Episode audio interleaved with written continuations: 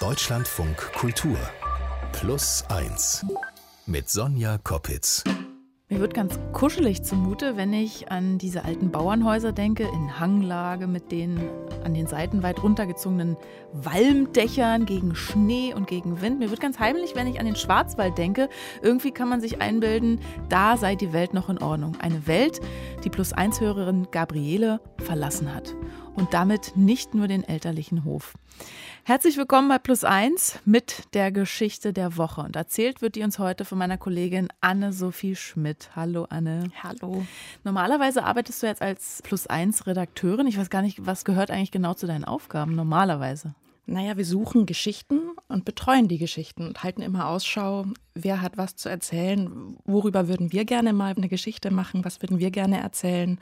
Und genau, und dann ist das Intensivste eigentlich die Betreuung der Geschichte, also die redaktionellen Aufgaben äh, an den Geschichten gemeinsam feilen und, und die so entwickeln, dass wir denken, jetzt sind sie so hörenswert wie nie. Aber trotzdem präsentierst du die sonst nicht oder nicht so häufig am Mikrofon. Jetzt kam diese Mail von Hörerin Gabriele. Was hat dich dazu gebracht, dass du sagst, die schnappe ich mir die Geschichte, erzähle ich selbst? Ja, also wenn wir Mails von Hörerinnen und Hörern bekommen, freuen wir uns immer sehr und überlegen dann, welche Plus-1-Autorin oder welcher Autor würde zu der Geschichte passen.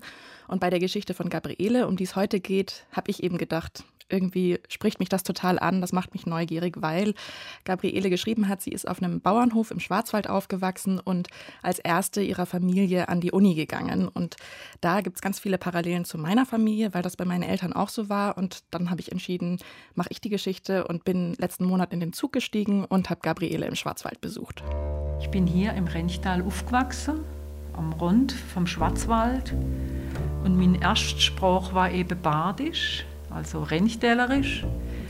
Und es ist ein Wunder, dass ich mich hinentwickelt habe, dass ich auch nach der Schrift sprechen kann, dass ich sie sogar auf Englisch, Französisch und Italienisch begrüßen könnte. Bonjour, hello, buongiorno. Dass sowas möglich ist, wenn man nur im Dialekt aufgewachsen ist, nie im Kindergarten war und die sieben Jahre eben nur Dialekt gehört hat, geschwätzt hat und auch verstanden hat. Rennstählerisch, ja? Genau. Ich finde das so super. Ich habe nämlich da unten mal gearbeitet, also jetzt nicht direkt im Schwarzwald, aber fast in Baden-Baden. Deswegen, ich höre das so, so gerne. Wo ist denn das Rennchtal genau? Also wo fängt diese Geschichte an? Wo sind wir da? Eben am Rande des Schwarzwalds, muss man dazu sagen, nah an der französischen Grenze, also so etwa 30 Minuten von Straßburg ist mhm. das. Da wächst Gabriele in den 60er Jahren als jüngste von vier Töchtern in einem kleinen Dorf auf. Und der Hof der Familie liegt so an einer kleinen Straße, etwas oberhalb des Dorfes, zwischen Pfarrhaus und Kirche. Und dahinter sind eigentlich nur noch Weinreben. Mhm. Und Gabrieles Eltern sind, wie ganz viele im Dorf, eben auch Weinbauern. Und bauen aber auch noch anderes Obst an, also Zwetschgen, Erdbeeren, Kirschen, backen auch ihr eigenes Brot und äh, es gibt auch Schweine, Kühe und Hühner, wie man sich das so vorstellt. Und ist es so ein Hof, den ich so beschrieben habe, den ich so schön finde, wo dieses Dach so an der Seite so runtergeht, diese, dieses typische Schwarzwaldhaus? Äh, also das Haus genau gibt es nicht mehr, mhm. aber in dem Dorf gibt es ganz viele solcher mhm. Häuser, die ich auch mhm. wunderschön fand, als ich dahin spaziert bin. Gabriele wächst auf diesem Hof mit ihren Großeltern, den Eltern und eben den Schwestern auf und wie das so ist, auf dem Land ist sie von klein auf in die Arbeit mit einbezogen. Ja, mein Vater oder mein Großvater, die saßen den ganzen Tag auf dem Traktor oder, oder haben gearbeitet, Gras gehackt oder sowas.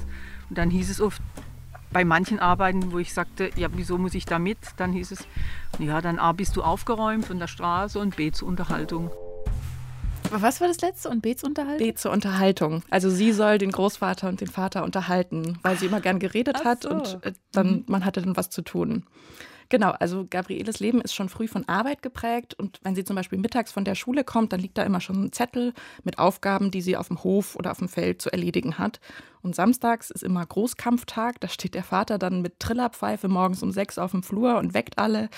Oh und dann geht es gemeinsam aufs Erdbeerfeld, wo sie stundenlang unter der heißen Sonne Erdbeeren pflücken. Weil ich oft natürlich auch gesagt habe, wir müssen so viel arbeiten, dann hörte ich immer, ja, aber wir sind unser eigener Schiff wir machen das für uns. Und das war für mich klar. Und ich wollte immer auch mein eigener Chef sein. Was weiß ich, da gab es irgendeine Hochzeit im Fernsehen. Wir hatten damals schon einen Fernseher. Da habe ich gedacht, wow, so Königin, die kann alles bestimmen oder so. Ich wollte nie Prinzessin sein, wenn dann schon Königin. Ja, also in der Familie geht es sehr geschäftig zu. Der Ton ist direkt, aber es gibt eine sehr große Verbundenheit. Also es wird viel geredet, gestritten und auch gesungen. Und dazu muss man sagen, die Familie ist für damalige Verhältnisse ziemlich liberal und unangepasst. Also die Töchter gehen in keinen Dorfverein und später dürfen sie zum Beispiel auch mit Jeans in die Kirche, was auch eher ungewöhnlich ist. Es wurde ja immer geredet auf dem Feld und ich habe immer gefragt, meinen Großvater vor allen Dingen, Opa, kann ich das auch mal werden? Zum Beispiel Königin oder Bundeskanzler. Und dann hat mein Großvater zum Beispiel immer gesagt, und das fand ich eben revolutionär damals, ja, warum auch nicht? Probier's, dann wirst du es und sehen.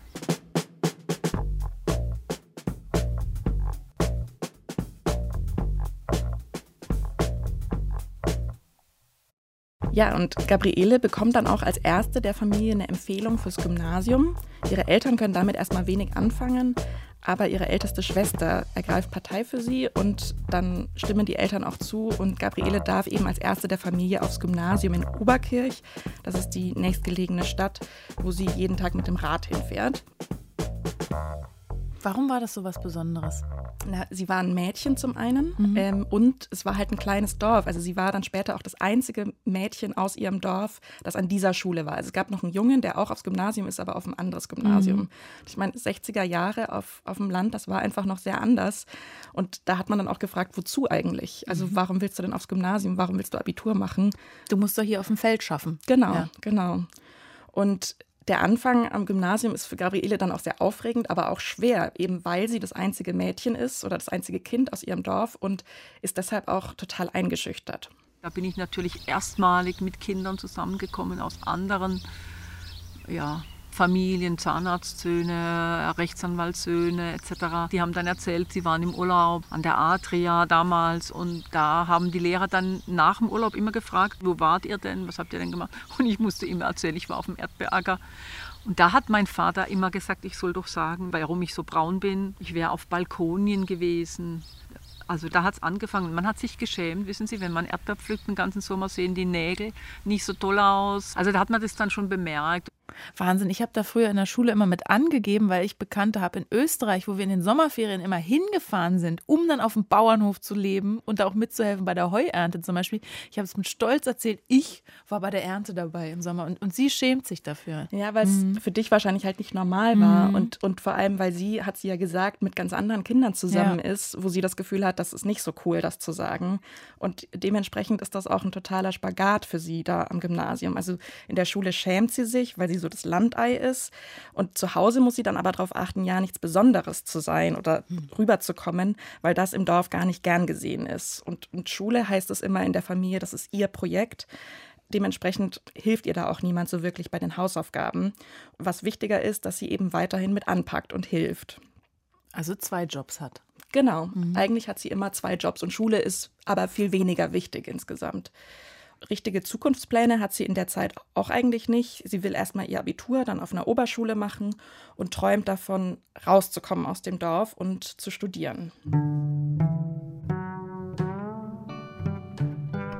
Aber als es dann wirklich aufs Abi zugeht, wird die Familie von einem Schicksalsschlag getroffen, weil bei Gabrieles Mutter Krebs diagnostiziert wird. Sie kommt dann in eine Strahlenklinik in Karlsruhe, aber die Behandlung schlägt nicht an und sie wird dann nach Hause verlegt.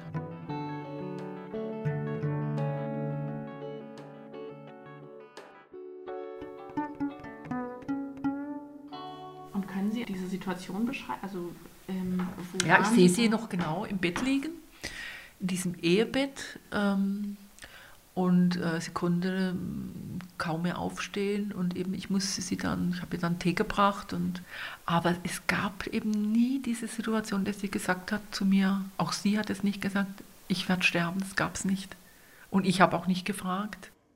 Wie alt war Gabriele da? Da war sie 18, mhm. 17 mhm. oder 18, also eben mitten im Abitur. Mhm. Und ähm, ihr wurde das aber halt nicht gesagt. Also die Familie wollte sie eben schützen und das so von ihr fernhalten. Und deswegen wurde sie da nicht näher eingeweiht. Mhm. Und drei Monate später ist die Mutter dann gestorben. Und mit diesem Tod der Mutter hat die Familie aber so auf einen Schlag ihr Bindeglied verloren und, und ihren emotionalen Mittelpunkt. Die Stimmung zu Hause wurde dann sehr schwer und, und diese sonst so kommunikative Familie ist in Schweigen verfallen. Mein Vater, der es nicht begreifen konnte, eine Tante, die sehr christlich war, die Rosenkränze gebetet hat und gesagt hat, das darf nicht sein, das kann nicht sein und du musst dich zusammenreißen. Ich war wie unter Schock. Weil alles halt neu war für mich, äh, habe ich wahrscheinlich auf Erfahrungen zurückgegriffen, die ich kannte. Das heißt, weitermachen, Zähne zusammenbeißen, durchhalten, sich beweisen, selber schaffen. So diese Werte, die ich gelernt hatte, die habe ich weitergemacht und die waren ja auch erfolgreich.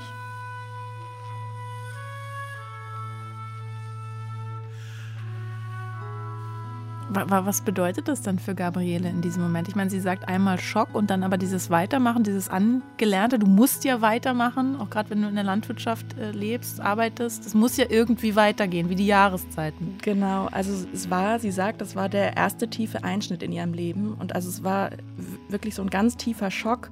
Und ihre einzig mögliche Reaktion war darauf, eben weiterzumachen. Mhm. Und es bedeutet dann, sie hat ihr Abitur gemacht und hat es auch bestanden. Ähm, aber es war natürlich in der Familie auch gar kein Raum, diese Leistung zu würdigen und bei ihr auch nicht, weil, weil einfach was ganz anderes im Kopf war.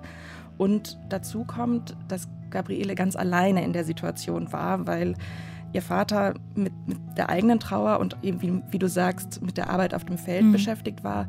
Die Schwestern sind zu dem Zeitpunkt schon alle weggezogen, so. hatten ihre eigene Familie. Mhm. Und genau, sie war dann einfach sehr alleine mit der Trauer und mit sich.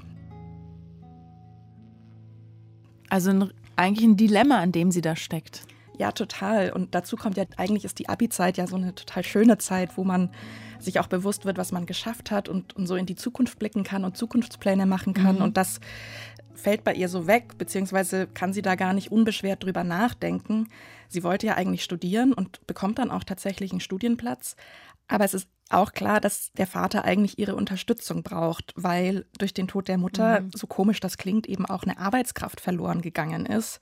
Und Gabriele steht dementsprechend vor einer schwierigen Entscheidung, nämlich soll sie ihren Studienplan durchziehen und in Kauf nehmen, dass der Vater alleine bleibt, oder verzichtet sie und unterstützt den Vater auf dem heimischen Hof. Sie sagt heute noch, dass es eine der schwersten Entscheidungen ihres Lebens war. Sie hadert und erinnert sich dann aber an einen Satz, den ihre Mutter ihr am Krankenbett mitgegeben hat. Und da gab es dann eben so Gespräche, dass sie dann auch gesagt hat, ja, sie würde heute äh, vielleicht auch ähm, das Leben in der einen oder anderen Richtung selbstbestimmter noch gestalten. Und da hat sie zu mir gesagt, das, äh, geh du auch deinen Weg. Das hat sie zu mir gesagt, das weiß ich. Und ich glaube, dieser Spruch war dann mein Leitspruch.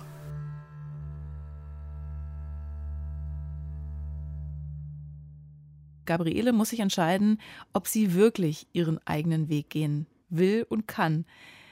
Wie entscheidet sie sich denn? Sie entscheidet sich fürs Studium, und zwar für BWL in Bamberg. Der Vater hält sie da auch nicht auf, also ähm, er lässt sie gehen, aber er unterstützt sie auch nicht. Einerseits eben, weil er sehr mit der Arbeit auf dem Hof und, und der eigenen Trauer beschäftigt ist. Andererseits aber auch aus Gründen der Gerechtigkeit. Also er sagt, die drei älteren Schwestern haben gleich angefangen zu arbeiten, haben keine Unterstützung bekommen und dementsprechend ist auch Gabriele auf sich selbst gestellt und muss auch ihren Umzug selbst organisieren. Ich bin alleine nach Bamberg gefahren mit meiner Freundin und haben uns eine Wohnung gesucht, habe alles klar gemacht und beim zweiten Mal bin ich mit einer einzigen Matratze umgezogen. Das war alles, was ich hatte. Ja, im Laufe des Studiums kommt da dann auch nur noch ein Schreibtisch und, und so ein paar behelfsmäßige Regale dazu. Mhm. Und auch sonst unterscheidet sich ihr Studienleben ziemlich von dem ihrer Kommilitonen. Also sie erhält eben keine finanzielle Unterstützung, muss sich komplett selbst finanzieren und sucht sich deshalb als allererstes einen Job in einem Café und hat dann auch meistens so eine 60-Stunden-Woche. Sie müssen sich vorstellen, ich habe meine Studienkollegen im Café bedient. Ähm, ich war morgens, stand schon da und habe das Café eröffnet, also abgestuhlt, Fenster aufgemacht, gelüftet, Tische gewaschen und die kamen dann zum Frühstück. Und ich stand da und habe die bedient. Ne?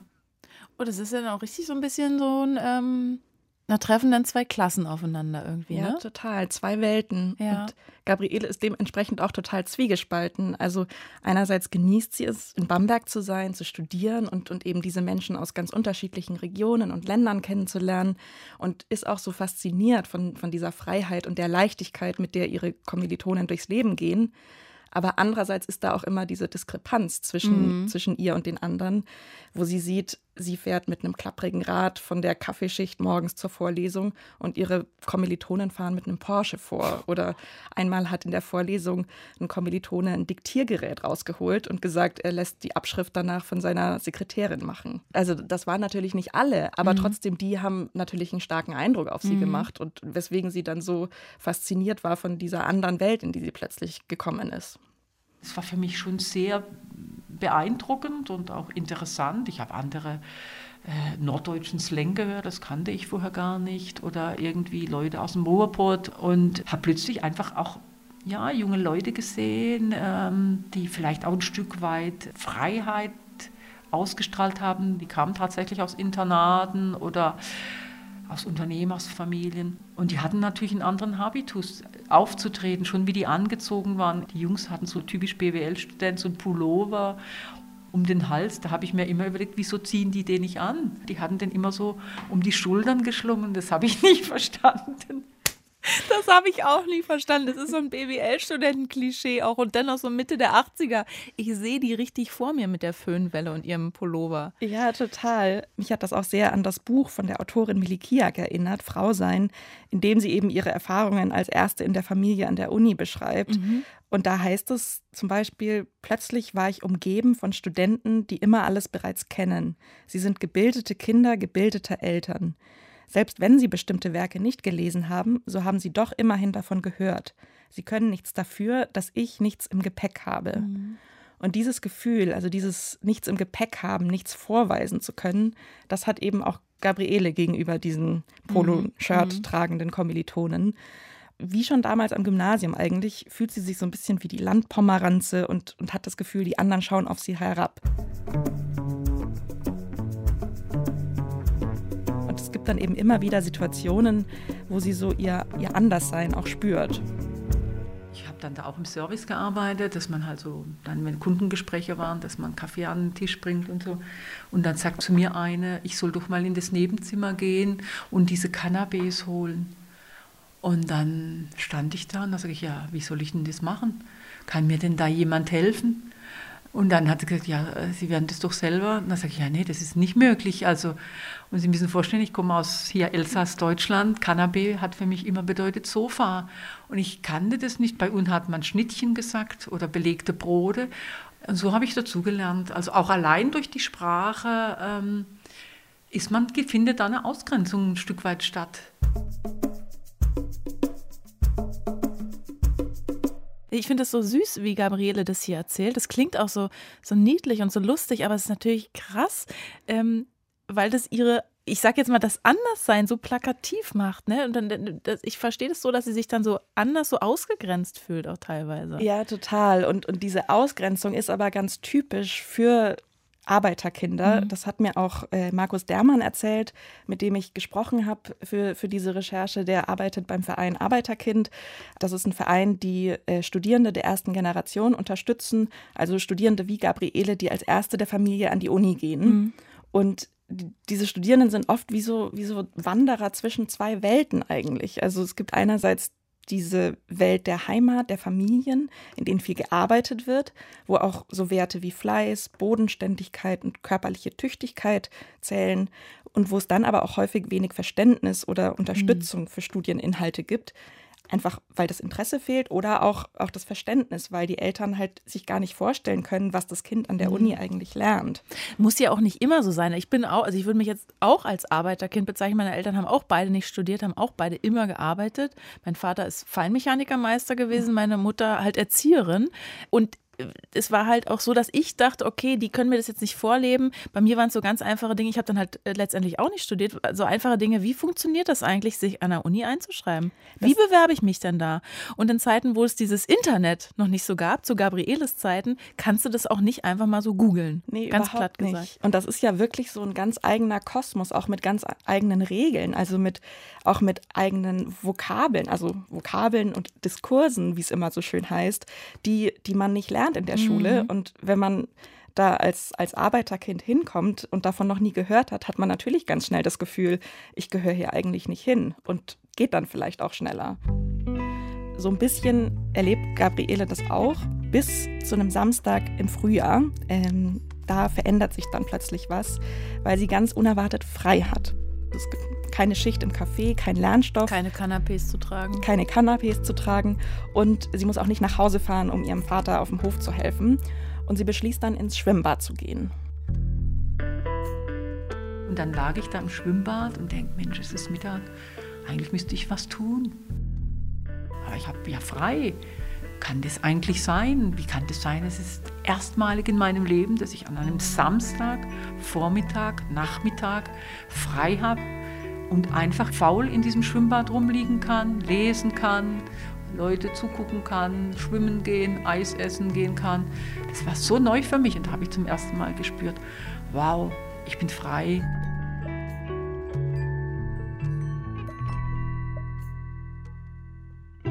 Aber ich hatte ein verdammt schlechtes Gewissen und ich weiß noch, ich bin dann nach Hause gefahren und habe dann Erdbeeren gesehen am Stand und habe gedacht, wow, sind die teuer und die habe ich jahrelang gepflückt und habe gewusst, wie viel Arbeit da drin steckt und habe mir dann erstmalig in meinem Leben Obst gekauft. Das kannte ich vorher auch nicht.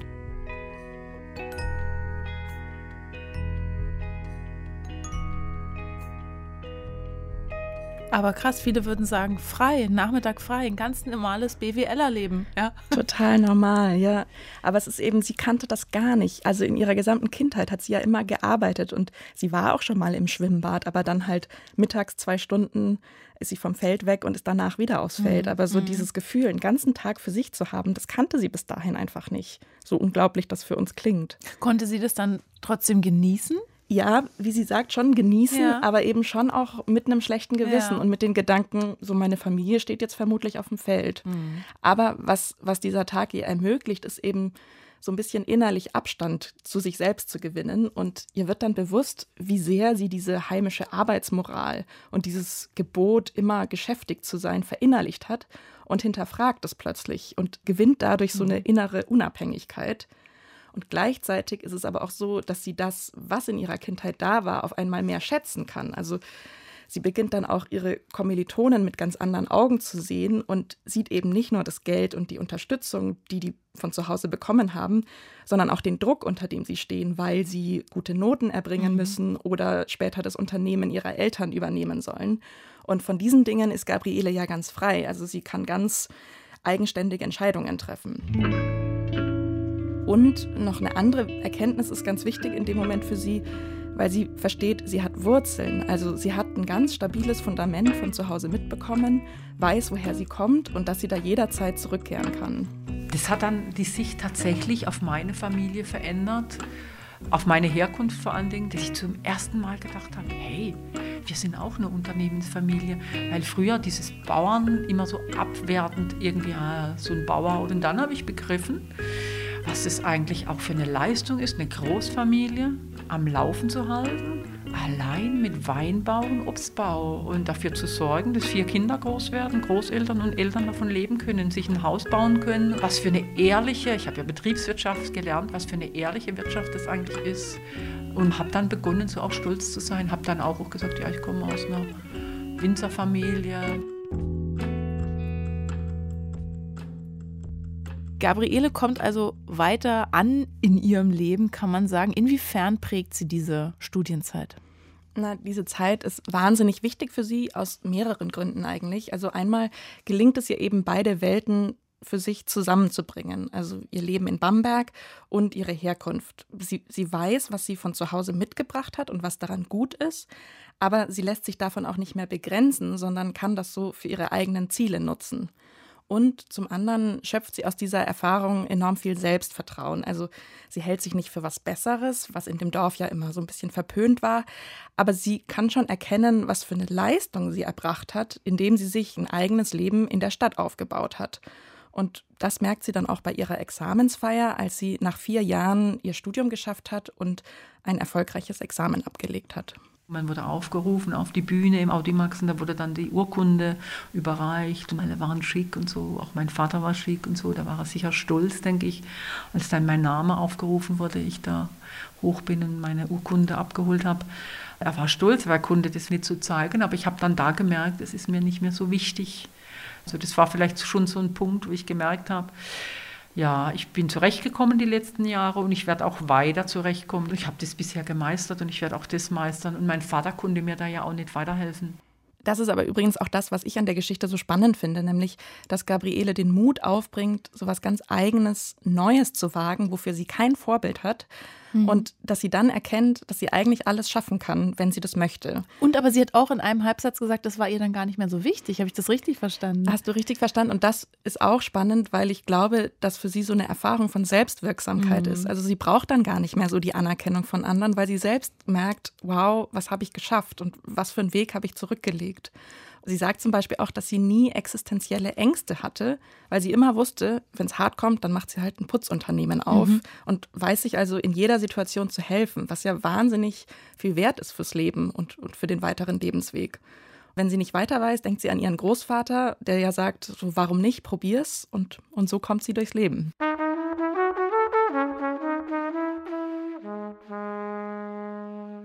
Okay, das klingt jetzt so, als hätte sie nicht den Weg eingeschlagen, irgendwo als BWLerin im Büro zu arbeiten? Also wie, wie, wie geht es für sie weiter?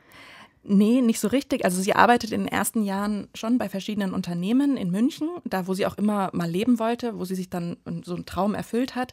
Aber mit Anfang 30 hat sie genug vom Angestellten-Dasein, weil sie wollte ja. Sie wollte Königin werden. Genau, also Königin ist sie nicht geworden, aber sie wollte ihr eigener Chef sein und das macht sie dann wahr, weil sie sich selbstständig macht mhm. mit Anfang 30 und ähm, arbeitet dann auch eine Zeit lang in London, sie reist nach Mexiko, durch Europa. Äh, in Irland lernt sie einen Franzosen kennen, den sie später heiratet. Und mit Mitte 50 dann beschließt sie, sich einen anderen Kindheitstraum zu erfüllen und ein Buch zu schreiben, nämlich über ihren Großvater.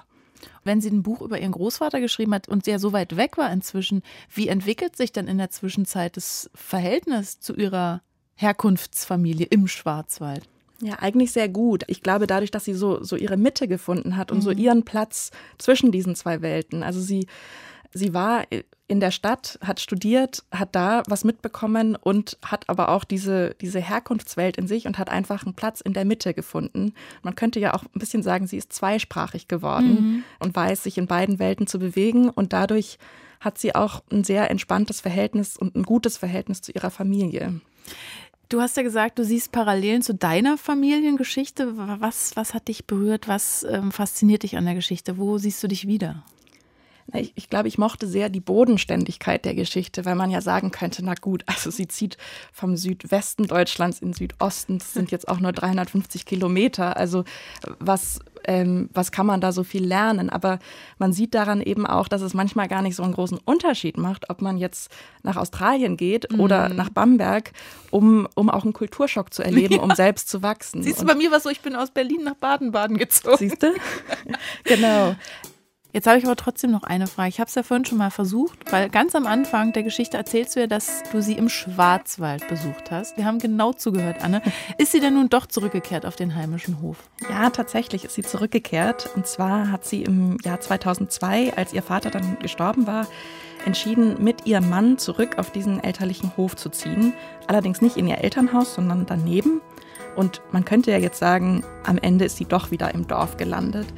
Aber es ist eben auch so, dass sie nur durchs Weggehen und, und diese Freiheit, die dadurch gewachsen ist, sich bewusst entscheiden konnte, wieder dort zu leben, was ja was ganz anderes ist. Und äh, sie lebt jetzt an dem Ort, den ihr Vater für sie ausgesucht hat. Er hat diesen Bauplatz für mich ausersehen gehabt und hat gesagt, das wäre doch ein schöner Platz. Und dann habe ich gesagt, ach, in so einem Dorf, das, wär, das gefällt mir nicht und so.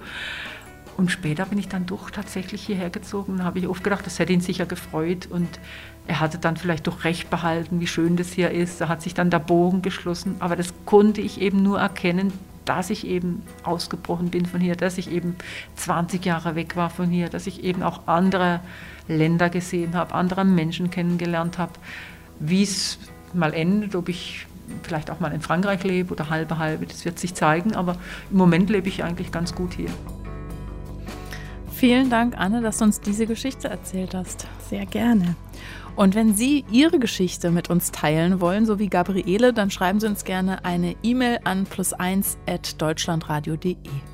Ich glaube, ich sage das immer am Ende. Das war's mit Plus 1. Ich freue mich schon, wenn wir da mal eine kleine Collage zusammenstellen mit Das war's mit Plus 1. Aber das meine ich natürlich nur für den Moment, denn Sie wissen, es gibt ja noch diesen anderen Plus 1 Podcast mit meinem Lieblingsgast. Diese Woche ist das meine Freundin Katja Mosner, die nach acht Jahren Australien mit der ganzen Familie nach Deutschland zurück ist. Und obwohl oder trotzdem ihre Kinder kein Deutsch sprechen und ihr Freund so gar keinen Bock hatte darauf. Ich sage nur Challenge accepted.